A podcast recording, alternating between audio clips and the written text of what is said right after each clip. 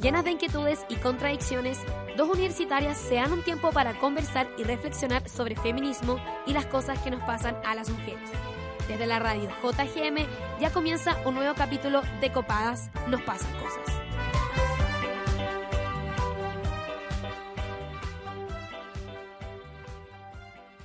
En 2016, la canción Cuatro Babies fue tema de debate, sobre todo para las feministas. Estoy enamorado de Cuatro Babies, siempre me dan lo que quiero, chingan cuando yo les digo, ninguna me pone pero, frasea la canción de Maluma con Brian Myers. En ese momento se criticó la letra de la canción y a las personas que la escuchaban. Entre feministas se percibieron posturas divididas. Mientras un grupo se defendía a sí mismo como sujeto sexual, el otro criticaba la lírica por cosificarnos sexualmente e incluso a las personas que la escuchaban. De hecho, criticaron a las personas a las que le gustaba Maluma y otros reggaetoneros. Estas críticas se volvieron una cruz más para las mujeres. Cuestionaron nuestro actuar, gustos y placeres, como si no fuera suficiente con los cuestionamientos cotidianos a los que tenemos que enfrentarnos y las represiones que tenemos que sufrir tanto corporal como socialmente. Nos gusta el reggaetón, escucharlo y bailarlo, y eso no nos hace ni más ni menos feministas. Te estoy llamando porque necesito más de ti. Hay algo de tu voz que me seduce. Camila acaba de hacer la editorial, tómame en serio. Ya, pero deja de cantar reggaetón tranquila, si es el programa de hoy día. Ya, sí es verdad. El programa hoy día se trata del eh, reggaetón, así parte el tercer capítulo de Copadas, Con mi linda voz cantando. desde la radio JGM. Con, bueno, yo soy Camila Mañé y estoy con mi compañera Camila Monsalva después de este gran concierto que nos dio en vivo. Ya, la cosa es que decidimos hacer este programa porque a todas nos han juzgado alguna vez por ser feministas y escuchar reggaetón. ¿A ti te ha pasado? Oye, sí, caleta. Hasta mi hermano chico me dijo el otro día cuando le conté este programa, eh, como, oye, pero si es verdad, pues ¿cómo reclaman por los derechos de las mujeres y después escuchan reggaetón que las trata como objetos sexuales? Después andan moviendo la raja. Sí, casi. Y yo como, a ver, a ver, cabrito, espérate un poco. Y ahí como que tuve que explicarle que en verdad él no puede andar juzgando como los feminismos de las mujeres, eh, ni ni una de esas cosas, sino que en verdad tiene que cuestionar sus propios espacios masculinos, por los que él está inserto. ¿Y qué te dijo? Nada, lo entendió bacán, mi hermano es bacán. Como Ay. que Nika me iba a pelear la cuestión, me dijo como, ah, sí, buena, tenéis razón, no sé qué, como, bien, todo bien. Todo, chicos, todo perfecto. A mí me pasa que creo que nosotras cargamos ya con suficientes opresiones como para que nos vengan a juzgar. Muchas veces son los hombres, bueno, como tu hermano, los que quieren aportillar el feminismo y decir como, oye, pero ¿cómo? Y destacar las contradicciones. Y es como, amigo, la vida es una contradicción. Sí, heavy. Además que ya igual esto es como jugar casi que un poco al empate, pero en verdad la gente vive cuestionando el reggaetón. Pero oye, hay otros géneros que son aún más terribles. O sea, no, no el género como en sí, pero sí muchas canciones que son casi tan terribles como, como algunos reggaetones, o aún más que en verdad son casi que apología al femicidio. Como por ejemplo, Eh, ya, espérate, es que aquí me tengo que tirar un rollo, pues Camila, si la cosa no es tan así. ah. Eh, no, pero yo creo que principalmente eso se da como por el clasismo, como, ah, filo, si es una canción en inglés, como que en verdad es más pues, no como reggaetón. claro, Filo. anglo, son los Beatles. Sí, pues, weón, como, como los Beatles son John Lennon con su pelito largo y su signo de paz, hippie. ¿cachai? Y va a ir a pegarle a su polola, nada que ver, esa weá no se hace. Y obvio que John Lennon lo hacía, lo reconoció, filo. Y hizo varias canciones también sobre eso, po. Eh, como por ejemplo, Run for... Listo. Run for Your Life. Eh, dice literal, literal, literal, como corre por tu vida porque si te veo con otro hombre te voy a matar y prefiero verte muerta a verte con otro hombre.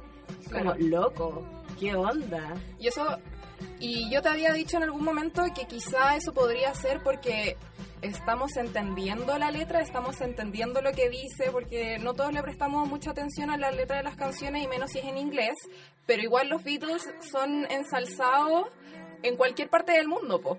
como Sí, po. entiendan su letra o no. Entonces quizá no va por ahí, quizá va más por eh, que el reggaetón surge de un contexto, De un contexto popular. claro, de un contexto popular. Sí, y que se relaciona como más, o sea, como que los exponentes del reggaetón son más como de barrios vulnerables, etcétera. Entonces yo creo que por ahí también nace este rechazo, que igual partió siendo como un rechazo no del feminismo, sino del extremo conservadurismo.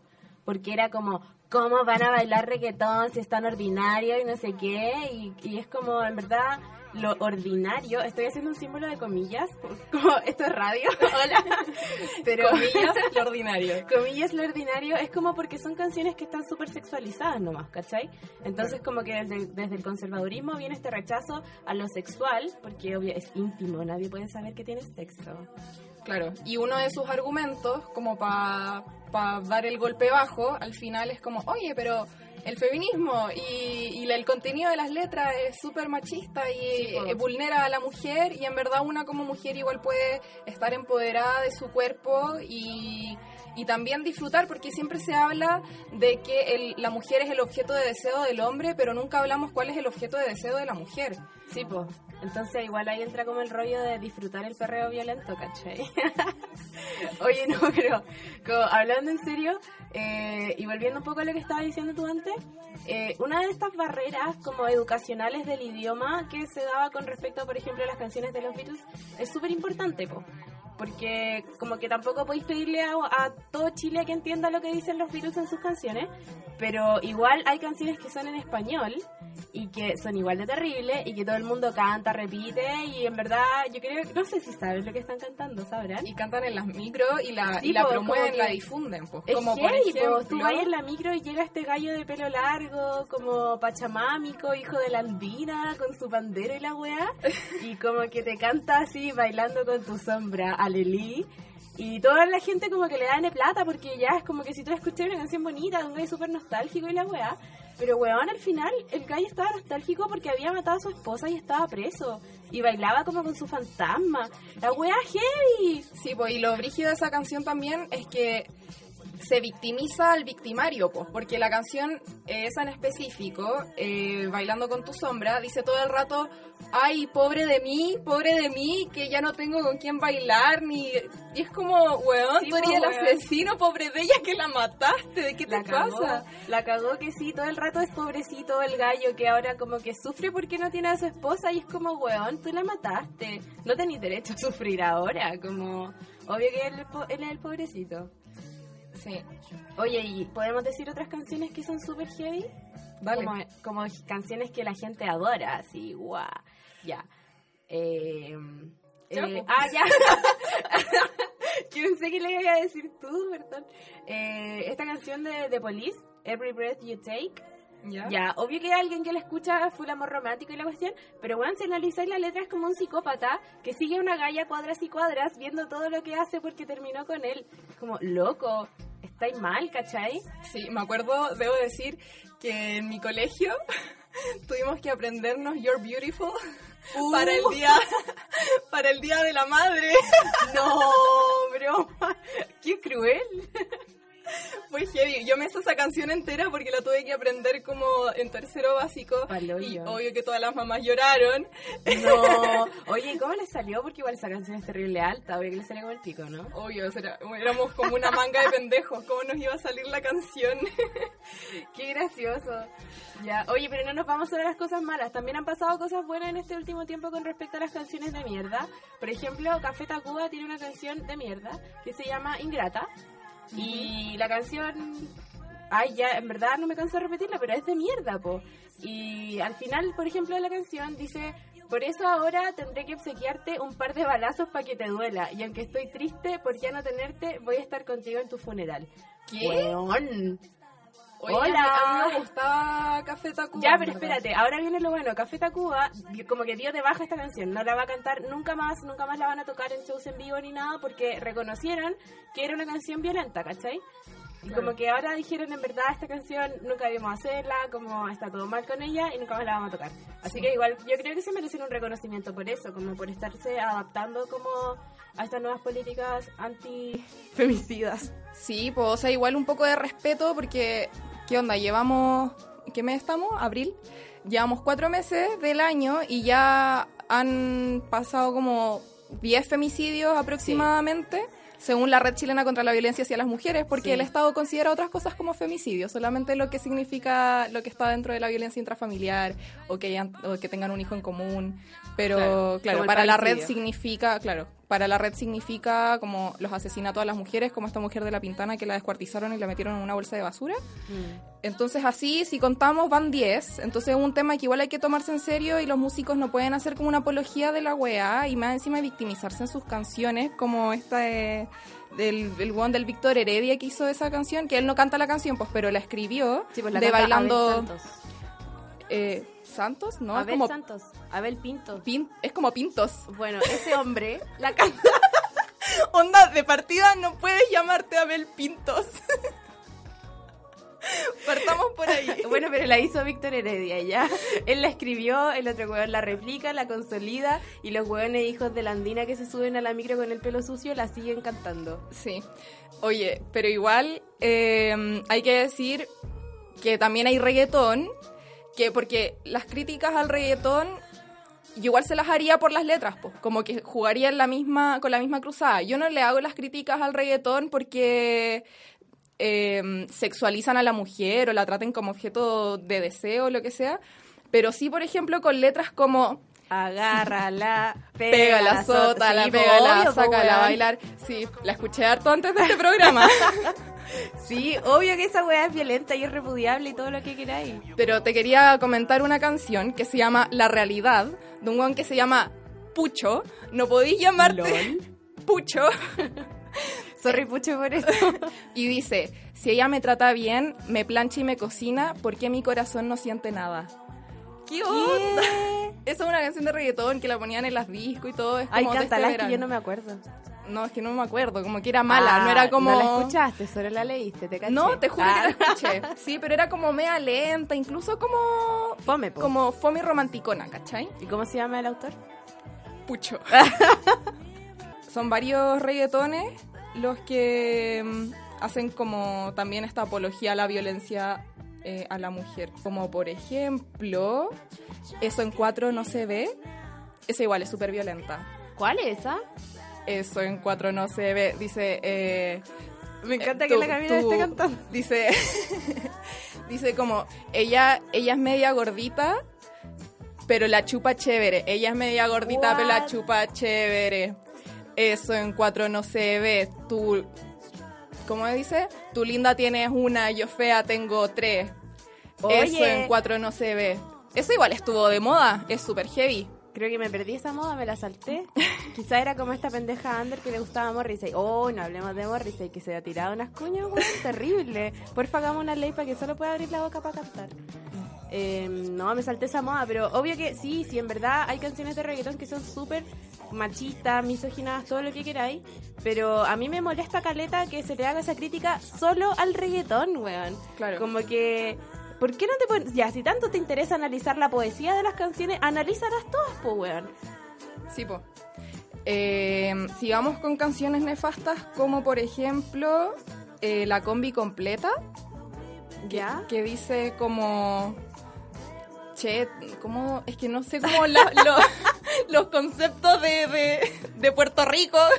¿Ya? Pero dice como culo y teta y choro y cheta y no sé, toda la weá. A mí me gusta la combi completa. Ah. Y, y hay otra...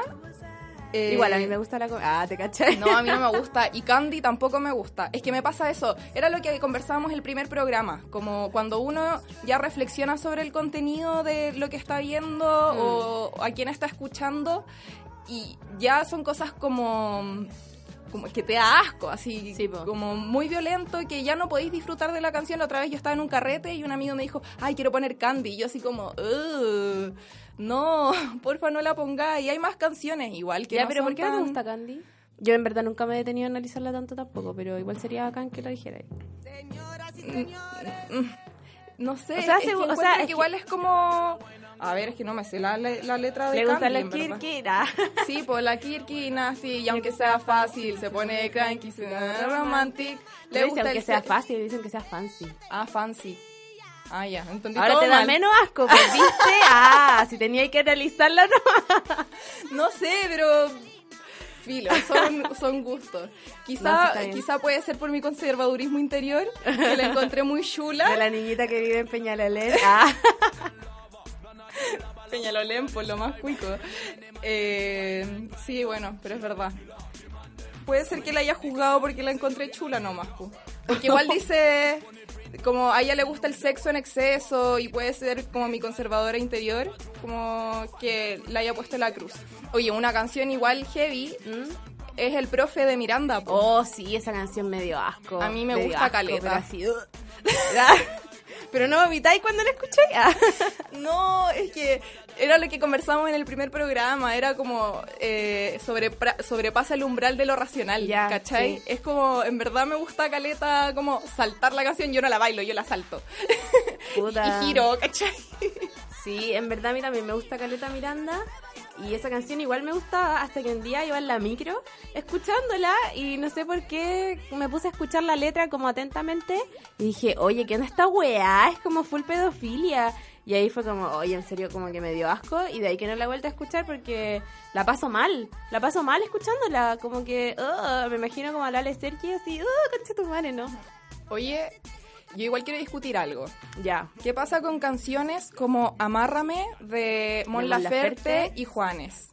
Porque una vez yo vi un tweet sobre eso, como, oye, alguien había cachado lo violenta que es Amárrame de Mon Laferte y como, de, de hecho, Mon Laferte es como un gusto muy de las feministas y ella igual se tira como ese rollo. Entonces, yo igual lo había escuchado, pero como que me hacía un poco la, Sí, la weona, ¿cachai? y vi ese tweet y alguien le había respondido, yo siempre he pensado que es BDSM, como Ah. sadomasoquismo, ¿cachai? Bondage. Entonces es como... mm, igual me, me, me conflictúa, ¿cachai? O sea, podríamos decir que todo el reggaetón... eh, y todas estas canciones medias violentas, obviamente las que se tratan de, de femicidios, como la de, Ja- la de Café Tacuba o esta del, del... ¿Cómo era el que tenía el nombre malo? Víctor Heredia, dejémoslo en eso. No, pues el otro. Abel Santos. No, pues no, Pintos.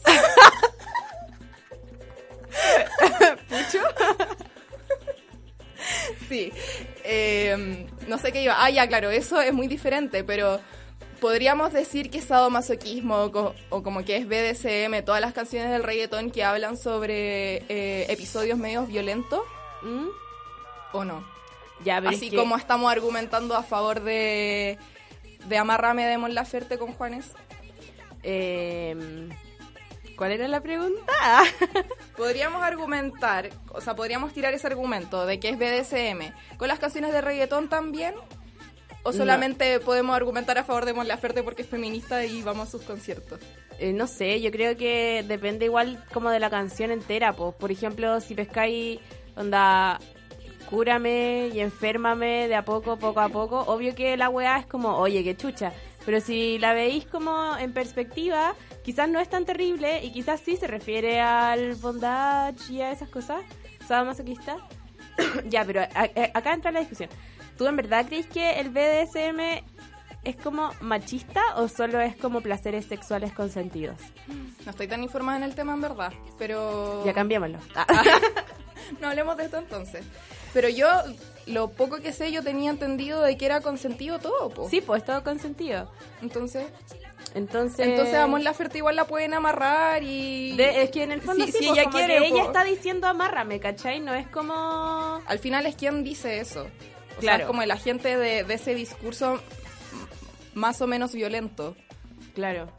Como Mm. que si lo dice una mujer en términos sexuales, eh, como para satisfacer sus placeres, Si ella lo está diciendo, es consentido, po. weón. Oye, qué mono en el consentimiento, porque... ya. Me encantó. Ah, Eh, porque tenemos eh, una nueva sección en Copadas, que es... qué entretenido. Me encanta esto de los estrenos. Sí. Eh, porque en verdad todas nosotras hemos tenido alguna vez que explicar algunas cosas y ser más o menos pedagógicas con, con este asunto. Eh, y no tenemos mucho la paciencia o no tenemos las palabras precisas para indicar lo que queremos decir, así que ahora vamos con el diccionario feminista. ¿Estás chata de los malos usos de los términos feministas? ¿Tienes dudas sobre ciertas definiciones? Aclarémoslo aquí en el Diccionario Feminista de Copadas.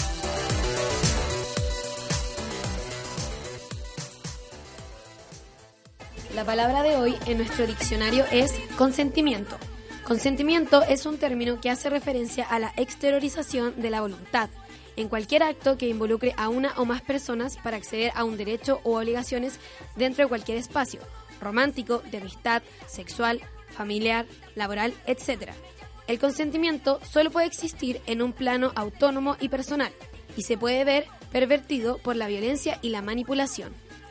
En el acto sexual, el consentimiento es un acuerdo verbal de participación, donde las partes involucradas lo hacen por gusto, de forma sana y consciente. El sexo no consentido es violencia sexual. No es no. Está dura. Ah.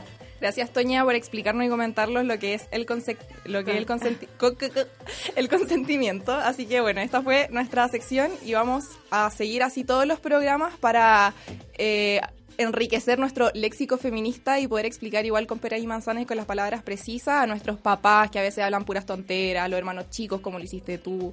Em, oye, yo quiero comentar una cosa que nunca pasa de moda, que es el ejemplo de la taza de té. Me encanta la taza de té.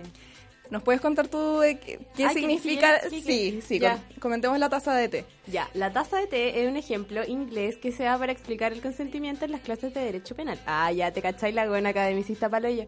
No, pero es verdad, es verdad, como que así explican el consentimiento los ingleses. Y es que, por ejemplo, si tú invitas a alguien a tomarse una taza de té a tu casa, eh, ya, y le estáis preparando el té, donde calentaste el agua, le serviste como la taza, filo, y la persona antes de tomar te dice como, ¿sabéis que en verdad no quiero? ¿Qué vaya a hacer tú? ¿Le vaya a apretar la boca y taparle la nariz para meterle el té a cuchará? taparle la nariz, una cosa muy necesaria para comer. porque así abren la boca como las guaguas. Cuando las guaguas no quieren comer hacen eso, no sé, yo lo he visto, quizás es violento. no es consentido. Ya, pero son guaguas, pues weón, tienen que comer, tienen que nutrirse. Ya. La cosa es que eso se puede explicar en cualquier etapa. Camila, para de reírte, estoy siendo seria, weón. Ya tú estás ahí cantando después de mi editorial, a mí me corresponde reírme ahora. Ya, eh, eso se puede explicar en cualquier etapa de eh, la hechura de la taza de té. Dije hechura. Qué linda la palabra, pero no va, no importa. Eh, entonces, por ejemplo, si la persona te dice que ya no quiere té antes de empezar a tomárselo, tenéis que dejar... Pero, ¿qué juega?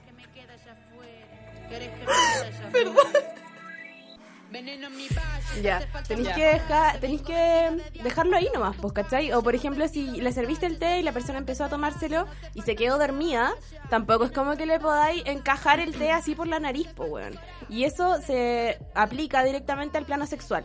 Como si una persona, tú querís tirar con esta persona y se van a tu casa y llegan a tu casa y ya te dice que no, chucha, ¿qué vaya a hacer, weón?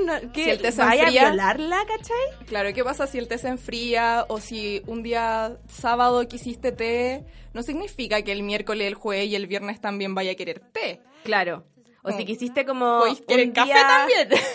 o si un día quisiste como té con leche, no quiere decir que todas las veces vaya a querer té con leche. Ah, nos fuimos en la wea más rebuscada de la vida, weón. ya, ya, pero, ya. pero es un buen ejemplo. Sí, es un buen ejemplo y se entiende bacán. Como que en verdad nadie va a ir a encajarle la cuchara con té a alguien a la boca, entonces ¿por qué en verdad tenéis que meterle el pico a una persona pues, sin su consentimiento? Es el mejor ejemplo, la mejor eh, analogía que tenemos para explicar lo que es el consentimiento. Eh, y hay alguien que habla de esto, que es una reggaetonera. Hagámosle un altar, porfa. Literal Queen, Ivy Queen. Sí, ¿es Ivy o Ivy? Ivy o Ivy? No sé. Digámosle Ivy. Yo siempre le, escuché Ivy. Mm, filo. Bueno. Ivy Queen habla en su canción Pa' la cama voy. O yo quiero bailar, no sé cómo se llama en verdad, voy a ser sincera. Se llama de las dos formas, según yo, como que en YouTube aparece de las dos formas. YouTube, fuente de conocimiento. Sí. Y es súper vieja esta canción, po. Y de hecho, yo me enteré hace poco que la cantaba una mujer. Pero efectivamente, para la cama hoy la canta una mujer, se llama Ivy Queen. Y es muy antigua, es como uno de los primeros reggaetones bacanes. Sí, así que vamos con Para la cama voy o Yo quiero bailar de Ivy Queen. ¿Escuchamos? ¿Tú quieres sudar? Señoras y señores, bienvenidos al party. Bien. Agarren a su pareja con la cintura y prepárense. Porque lo que viene no está fácil, no está fácil, no. Ya. Yo quiero bailar, tú quieres sudar y pegarte a mí, el cuerpo rosado. Yo te digo si tú me puedes provocar, eso no quiere decir que pa' la cama voy. Quiero bailar, tú quieres sudar y pegarte a mí, el cuerpo rosado. Yo te digo si tú me puedes provocar, eso no quiere decir que pa' la cama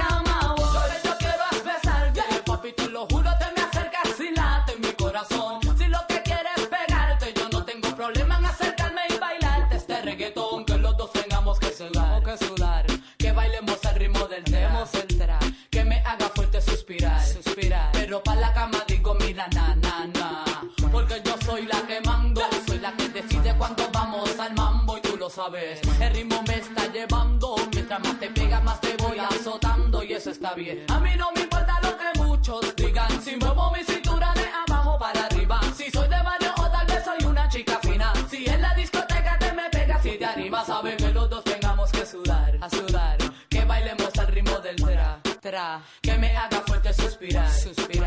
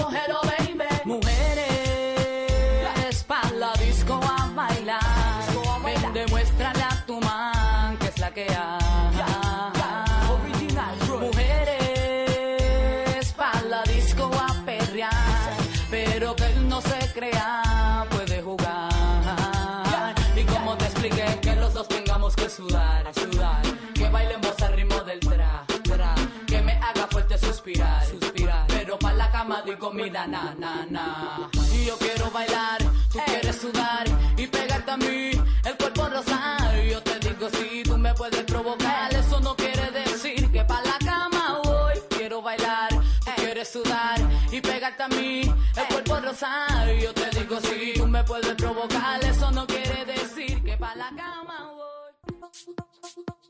¿Cuáles son tus contradicciones? ¿Cuáles son tus dudas como feminista?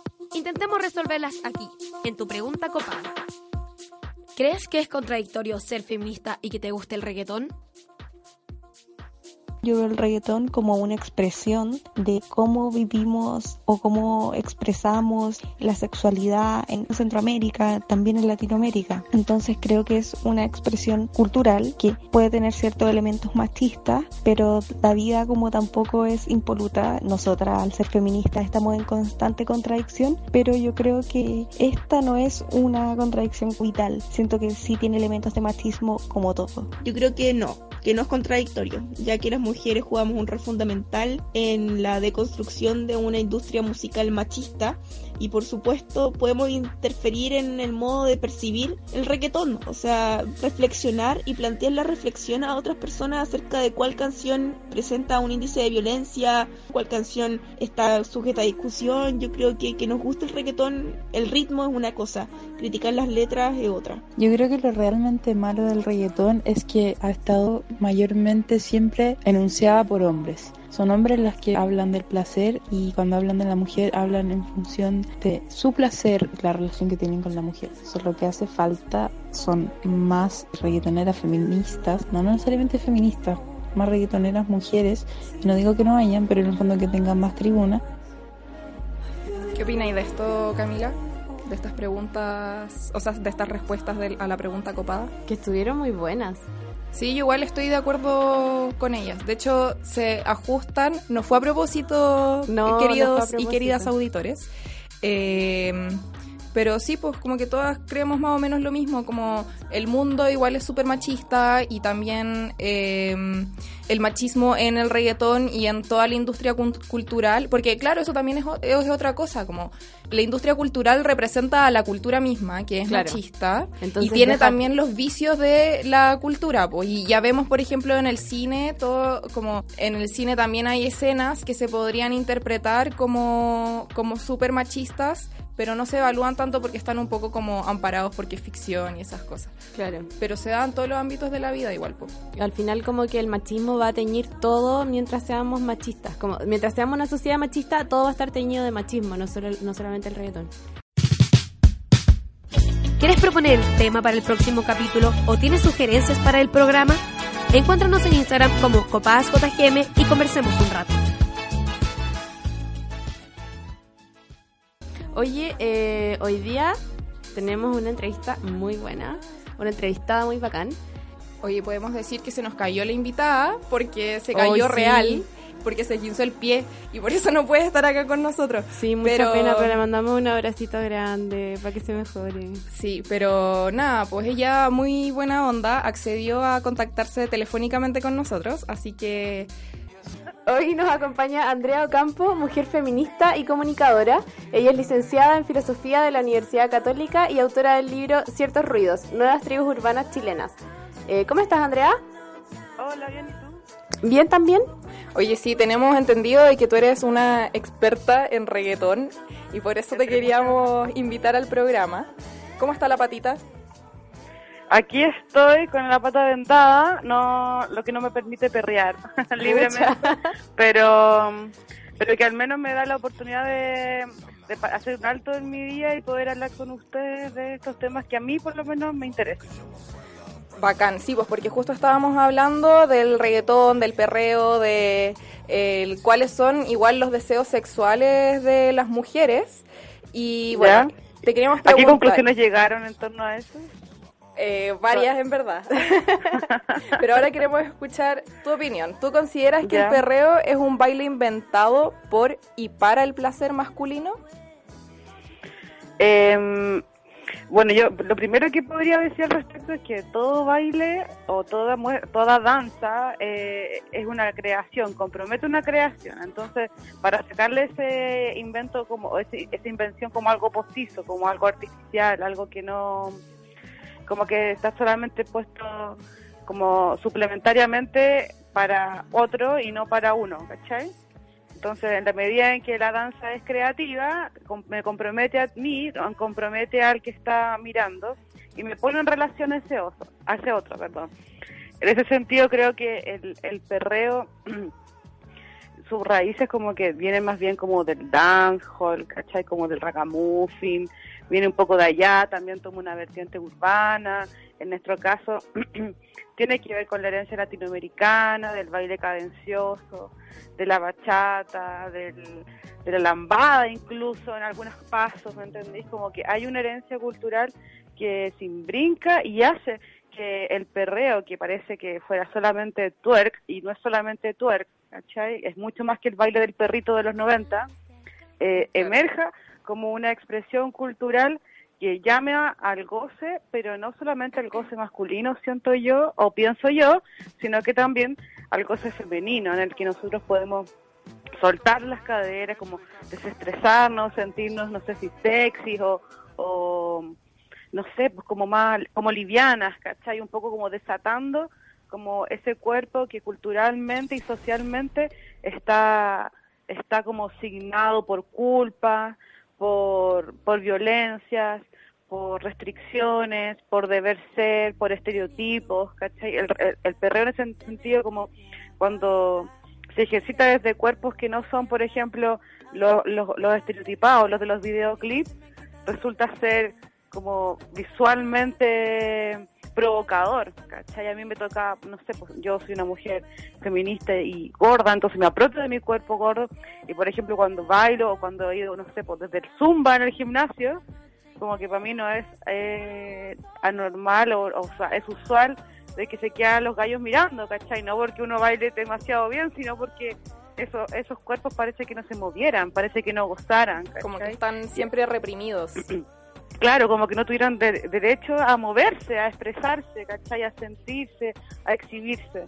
Y creo entonces que el perreo en ese sentido, si uno supiera como ocuparlo como una herramienta de, no sé, poder de revelación, como de revelación en el sentido de, revelarse, ¿cachai? Como de, como algo explosivo, algo que tiene que ver conmigo más que con el otro, creo que es una buena herramienta, como por ejemplo, lo han usado, no sé, pues eh, una generación quizás un poco más adulta que la mía, como con el baile de, como este baile árabe, ¿me entendís? Como con, como, o, el mismo, la, misma danza como Rapa Nui, ¿me entendís? Como que tiene esa cosa de, de, las caderas que parece que a las mujeres nos conectara con algo como como femenino, comillas, ¿cachai? Algo que tuviera que ver con nosotros y desconozco yo si eso que tiene que ver con nosotros eh, es que nosotros lo hemos asignado a ese movimiento o es más bien que la sociedad nos ha dicho como como Shakira lo dice en Hips Don't Lie, ¿cachai? Que es como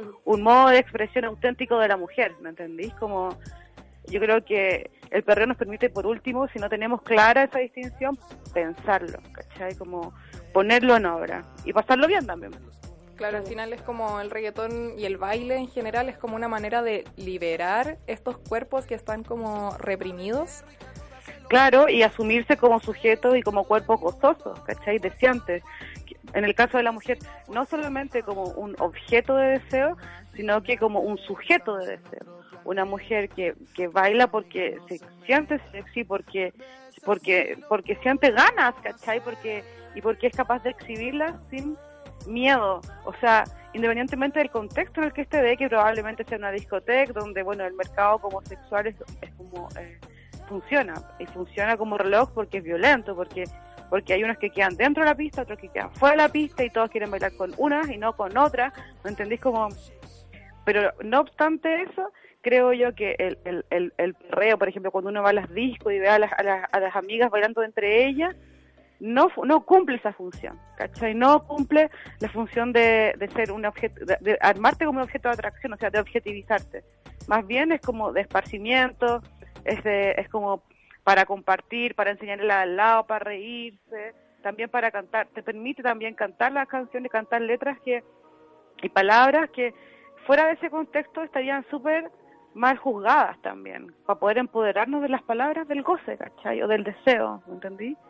Como que el, baile en ese sentido, el perreo, te conecta como con una sexualidad que te han enseñado históricamente que está mal. De que está mal que decir porque eso es ser una mujer fácil, de las mujeres fáciles son infelices, las gustan, ¿me entendís? Toda esta lógica conservadora con las que no han educado. ¿Quieres conocer más sobre el trabajo de la radio JGM y su parrilla programática? Síguenos en Instagram como arroba radio JGM, en Facebook como radio JGM y en Twitter como arroba JGM Radio.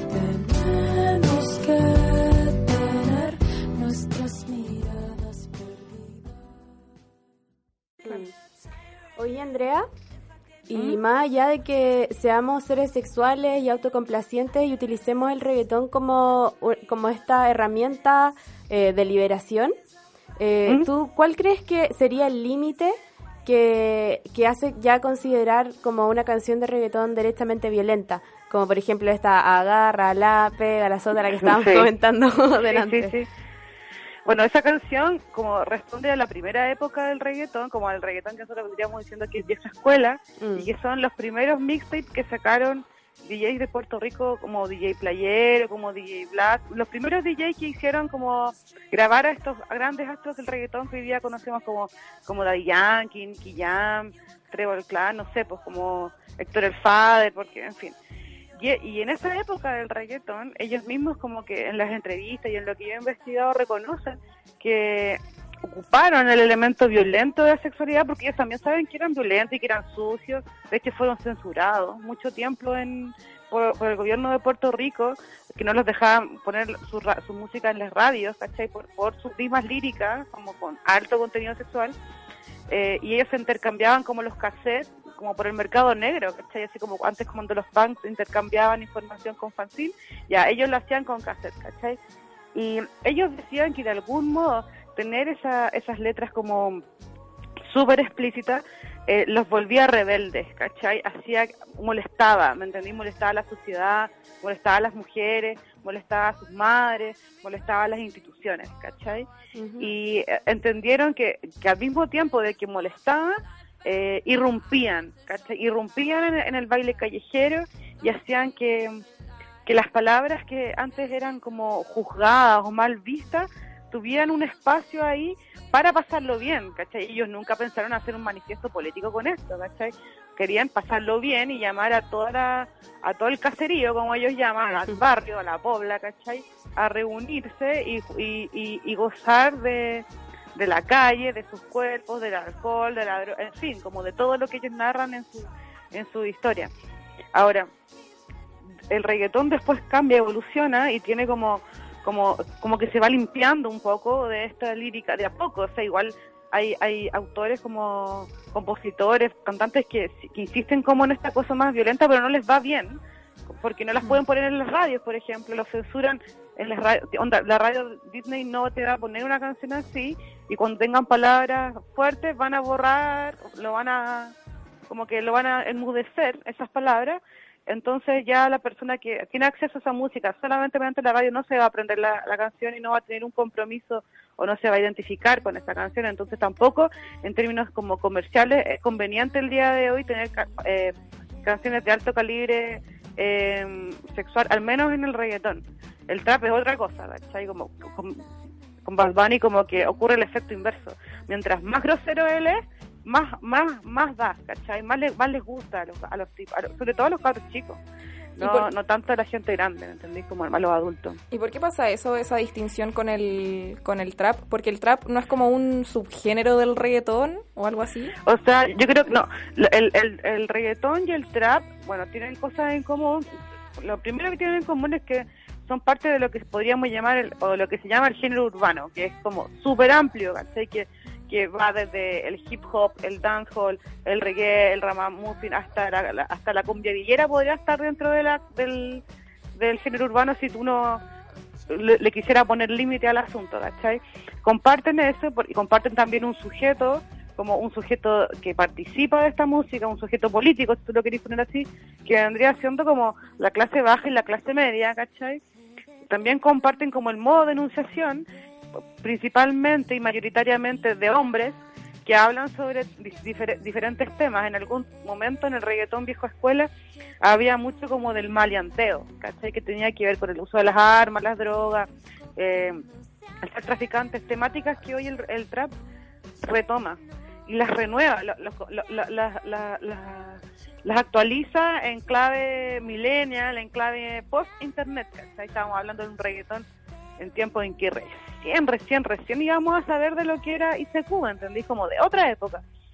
Entonces el trap lo que vendría a hacer es tomar esas temáticas urbanas, reactualizarlas con un sonido que vendría siendo como eh, oscuro, malo, ¿cachai? Como de pasarse las películas, ¿me entendí? Bad Bunny es como eso, significa, es, es, como el epítome del pasarse películas, ¿cachai? Están así que cuando vino la primera vez a Chile, eh, hizo un show en, en espacio Broadway, que no sé si ustedes supieron eso, y que fue noticia y yo no sé cómo no fue más noticia de lo que fue mm. y la gente fue para allá y había una canción que tenían como unos disparos y estos padres que fueron al concierto sacaron las, pistolas y dispararon al techo sin darse cuenta que en el techo había un espejo espejos que cayeron sobre ellos ¿cachai? quedando heridos estaban todos tan curados y heridos además o sea, caché que una balacera, pero no los efectos de, de eso efectos directos sobre ellos, o sea, súper inteligentes los amigos. y luego estaban todos tan curados que al momento de regreso de Espacio Broadway, que queda como saliendo de Santiago, como hubieron como tres atropellos, ¿cachai? Como porque ya la gente entre que caminaba y entre que subiéndose en el auto atropellaron a otra gente. Mira, fue un caos. Pero a lo que yo voy contándote esta anécdota es que el trap de algún modo alimenta estos estereotipos del hombre del macho malo, del, del malandro, del, del que le va a dar la vuelta al sistema también, ¿cachai? Del que se los va a cagar a todos y que antes de hacer cualquier cosa ya ganó. Mm. como muy exitista también al respecto, ¿cachai? Como independientemente si no le resulta como el negocio o la mina o lo que sea, ya es exitoso. Eso representa un poco Bad Bunny. A diferencia, por ejemplo, de la historia y de la narrativa que tenía el reggaetón de vieja escuela, que era ese reggaetón mucho más violento, en el que, y, y, que es un reggaetón también más humilde, ¿cachai? Porque era del caserío, ¿cachai? habla de como de la pobreza, de cómo la música me lleva a mí a ser alguien más, tipo tipo futbolista también, pues es como esa la historia, ¿cachai? de alguien que de los bajos fondos, exactamente, emerge, ¿cachai? El trap tiene más como de, de exhibirse, ¿cachai? Más de que contar de cómo yo emerjo de, de, los bajos fondos de la sociedad, es como yo ostento mis lujos, como yo ostento mi vida de gángster, ¿cachai? En mm. cambio, el reggaetón era un poco más, creía más en la humanidad en ese sentido, ¿cachai? Como que apostaba por un futuro mejor, eh, creo yo, como en, como en el espíritu que había en esos tiempos. Claro. Y claro, ¿y cuál sería el límite entre un, un, un reggaetón violento, machista, sexista y uno que no? Yo creo que tiene que ver hoy en día, al menos con, con, dos dimensiones. Una es, eh, o tres dimensiones. Una vendría siendo, bueno, la lírica directa, porque cuando uno habla de ese reggaetón del pega, la sota, es como nos quedamos con eso. Otro tiene que ver cómo esa canción se lanza al público. Hoy en día las canciones si no van con un videoclip como que casi que están tres cuartos, ¿me No están terminadas, porque el videoclip, además de darle un sustento estético, las promociona, las permite que se viralice, ¿cachai? Como que si no te quedó algo, si no, si le compraste todo el contenido en la canción, el sonido, la letra, en fin, la mezcla, el videoclip viene a, a, como a, como a rellenar esos vacíos y te, y te, y te encanta. Tú veis un videoclip y dices, oye, ahora me gusta esta cuestión, mira, escucha esto. Y la otra tiene que ver con el lugar de enunciación, ¿cachai? Como eh, hoy en día tenemos más autores, más cantantes, más compositores que, que hablan desde el hombre que sufre, ¿cachai? Como desde, desde el romanticismo, ¿me entendís? Como hay muchos más hombres sufrientes hoy en el reggaetón que antes. Sí.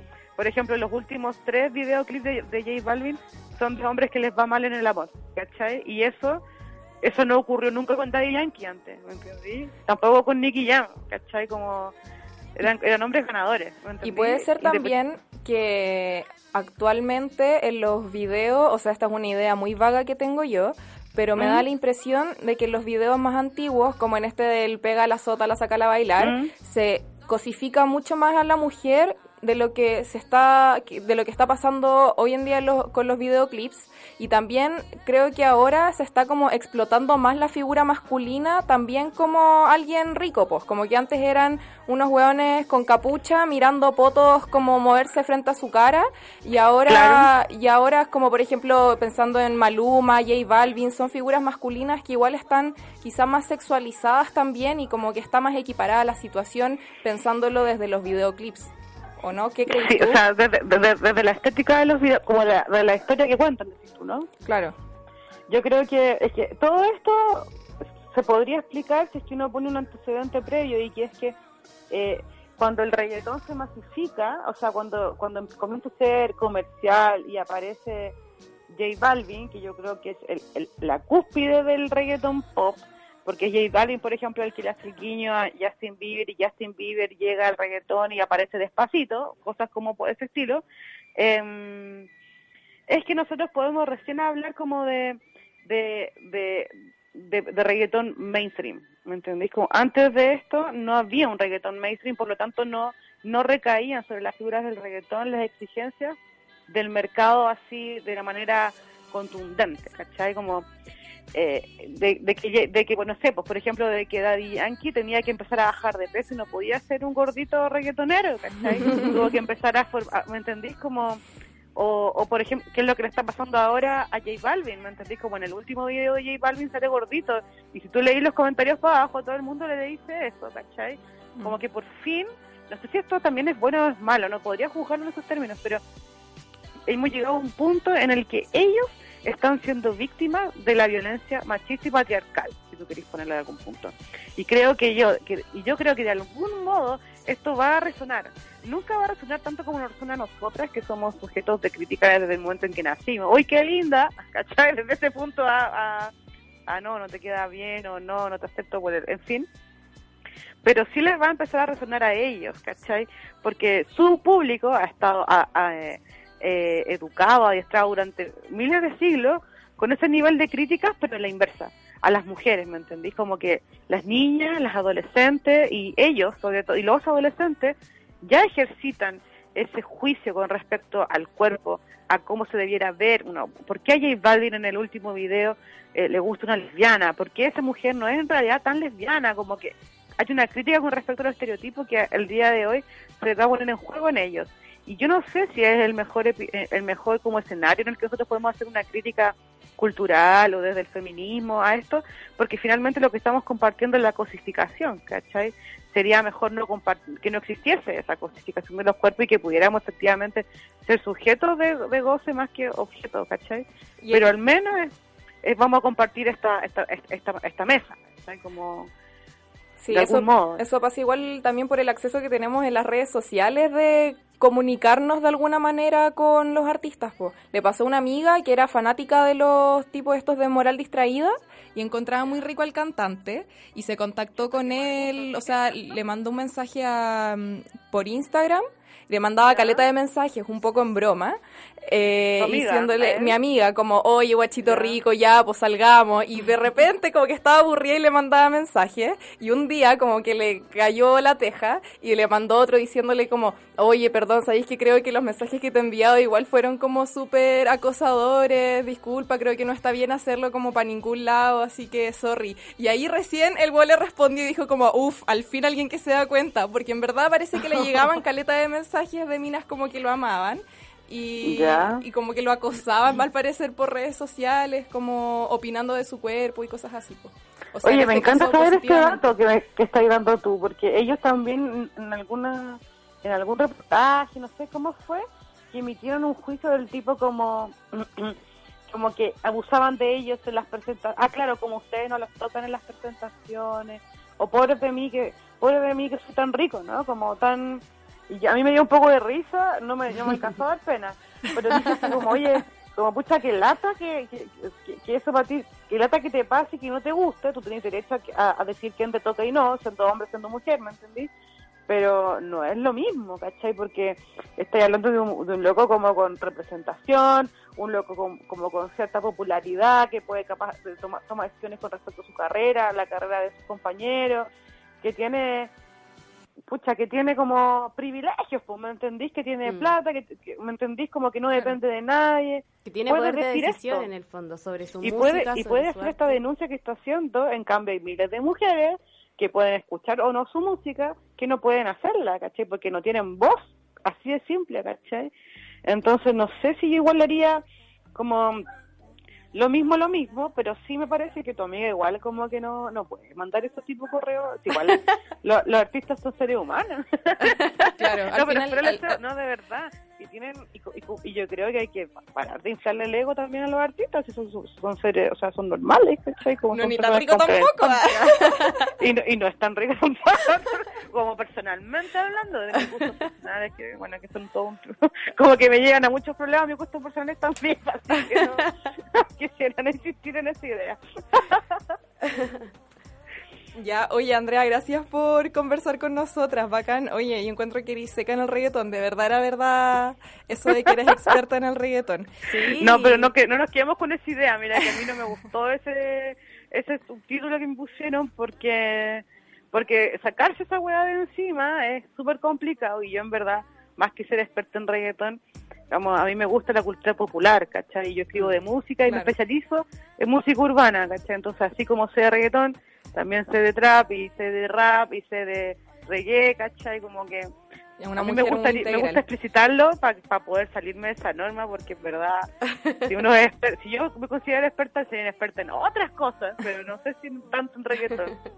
Oye, gracias por el espacio y ojalá que que rinda, que tenga rendimientos como teóricos o, o, o, sensitivos o emocionales de lo que hemos hablado, como pensar el baile, pensar el perreo, pensar nuestra sexualidad, también es un modo de, ser activistas con respecto como a, temas importantes del feminismo que tienen que ver con el cuerpo, con el con la autoestima, con el acercamiento al otro, con el, con el dominio o no de mi cuerpo por el otro, ¿cachai? Como de revelar espacios, límites y libertades al respecto.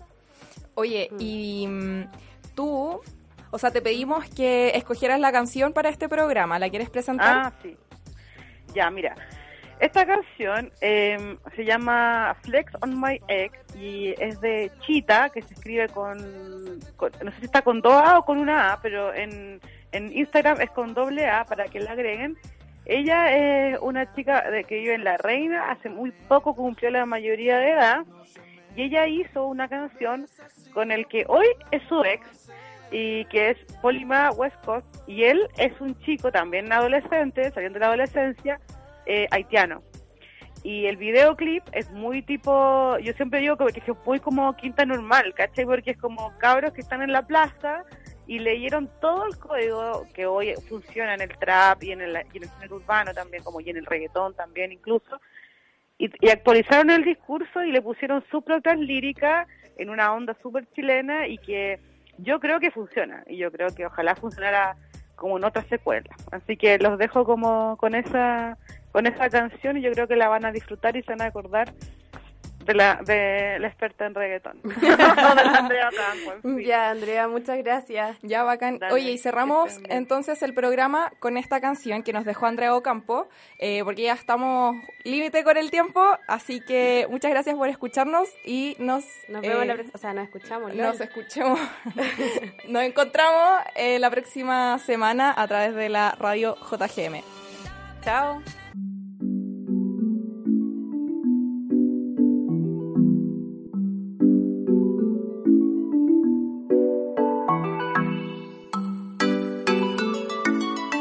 Ti yo estuve muy mal y ahora por fin te pude olvidar. Me voy de party, yo quiero bailar. Ay, ay, y quiero más. Y después de terminar, no encuentro a alguien que mejor me sepa tocar. Ay, ay, dame más. En papi que yo quiero más.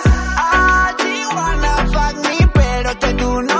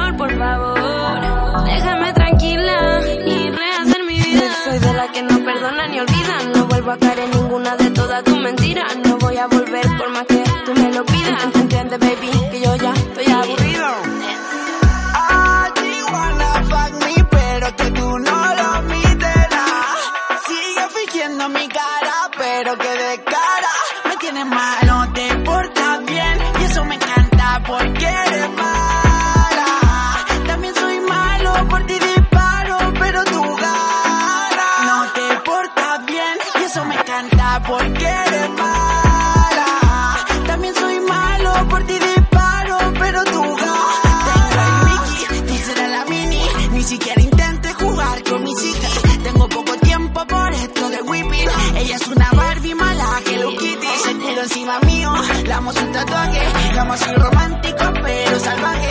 Si me solo brinco, seguro que baje. Yo no soy cobarde, chita, sin coraje. Oh, se hace la difícil, el notizo el skirt. Por dentro tú quieres y eso lo puedo ver. Intento cambiarme, no lo puedo creer. Cae donde mismo y eso no puede ser. Sabe cómo soy, rockstar, ¿dónde voy? No pierdas el tiempo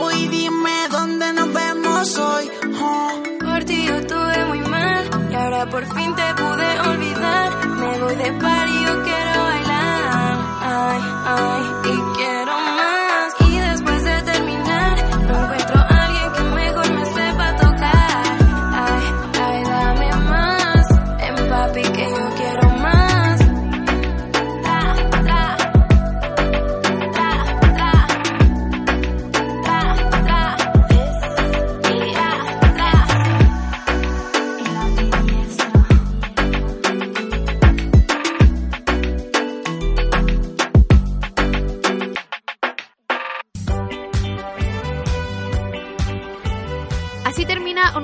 de Copadas, nuestro espacio semanal para reflexionar y conversar sobre las cosas que nos pasan. Acompáñanos todos los jueves aquí en la radio JGM.